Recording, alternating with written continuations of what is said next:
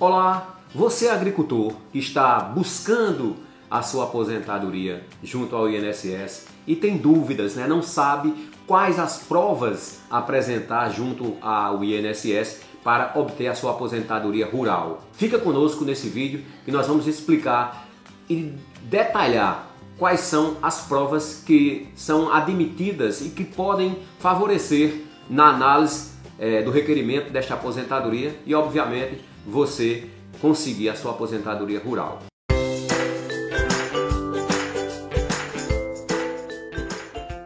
Eu sou Edson Daniel, advogado previdenciarista, e aqui no nosso canal Papo Previdenciário de hoje nós vamos é, explicar quais são as provas que você agricultor deve levar à previdência social quando você vai buscar a sua aposentadoria.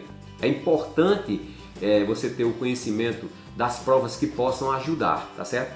Lembrar sempre que provas materiais, documentos, são indícios de provas, né? Você, o, o INSS, quando vai fazer a análise do requerimento da aposentadoria rural, ele faz uma análise nas, nas provas materiais, né?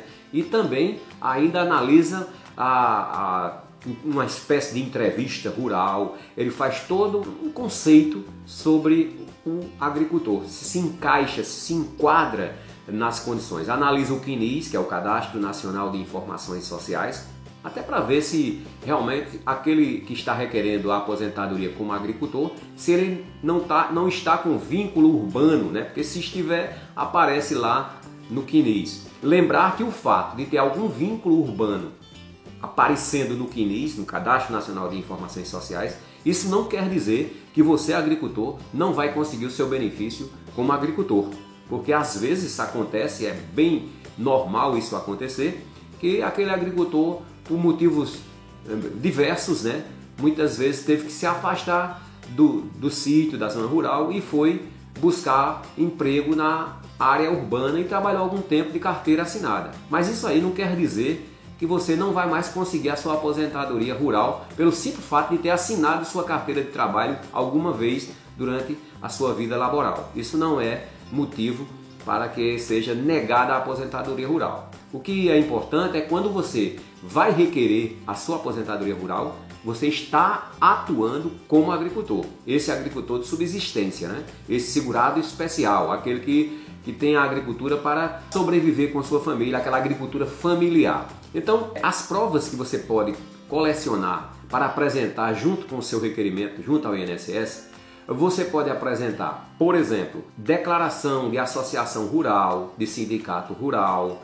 você pode apresentar é, formulário é, escolar dos seus filhos, né, que comprovam que os seus filhos moram naquela zona rural, que estudam até em colégios, grupos escolares próximo ao sítio, à roça. Você pode apresentar é, o espelho do eleitoral, né, aquele, aquele certidão que você busca no, no, no Tribunal Regional Eleitoral, que informa como a profissão agricultor.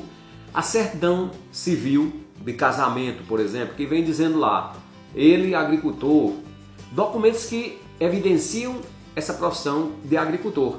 Também, se você participou de frentes de emergência, tem aquele documento da Emater, é prova bem, bem robusta para, para o, o requerimento da aposentadoria rural. Também é, aquela ficha formulário do, dos agentes do PSF, aqueles agentes de saúde que passam é, mensalmente lá no sítio para fazer todo um levantamento dos membros daquele grupo familiar ali do sítio, tem lá o formulário e tem lá as profissões. Então também serve como indícios de provas materiais. O que mais que nós poderíamos é, elencar? Por exemplo, notas fiscais, notas de recibo de compra de, de equipamentos que você utiliza nas suas lides campesinas, por exemplo.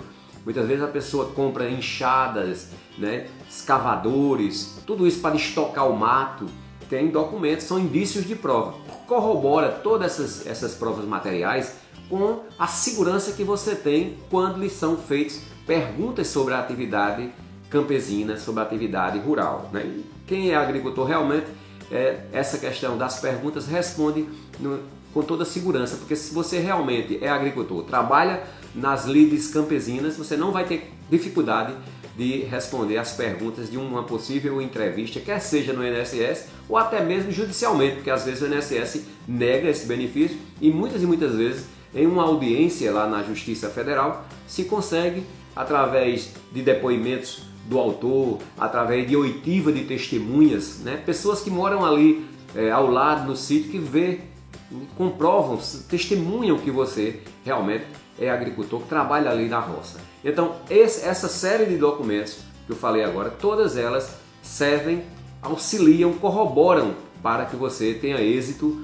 na, nesse requerimento da aposentadoria do agricultor. Lembrar que o agricultor ele precisa ter 60 anos de idade, não precisa ter 65. O agricultor completou 60 anos de idade, ele junta toda essa documentação e ele comprovando no mínimo 15 anos de atividade rural, ele consegue a sua aposentadoria. E lembrar que esses 15 anos não precisa ser contínuo, não. Ele pode ter, comprovar agora quando estava requerendo, tipo assim, uns 10 anos e tinha 5 anos lá atrás.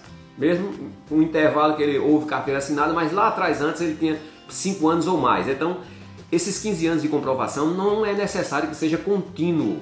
Pode ser em intervalos, é, em espaços de intervalo. Contanto que ele comprove 15 anos de atividade rural e quando for requerer esteja no labor rural e tenha 60 anos de idade, obviamente com esses documentos outros que acabei de relatar, vai ser é, mais é, tranquilo, eu diria até mais seguro para você conseguir a sua aposentadoria, você é agricultor. Da mesma forma a agricultora, a diferença é porque no caso da agricultora, ela tem que ter 55 anos de idade. Não precisa ter 60 anos de idade como agricultor, nem 62 como é a mulher urbana. A agricultora, ela com 55 anos de idade, comprovando no mínimo 15 anos de atividade rural, também pode ser descontínuo, né? não precisa ser 15 anos em sequência, ela consegue a sua aposentadoria. E os documentos são esses mesmos, ou até outros mais, que ela tiver e apresenta é, lá no INSS quando for fazer o requerimento.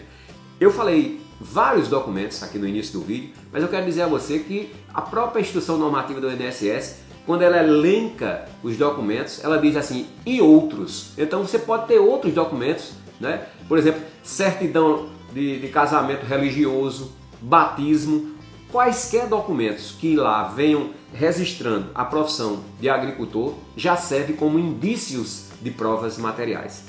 Esse é o nosso vídeo de hoje. Se gostou, dá o seu like, compartilha, se inscreve aí no canal e vamos levar essa informação, esse projeto a um número cada vez maior de pessoas. Até o nosso breve encontro.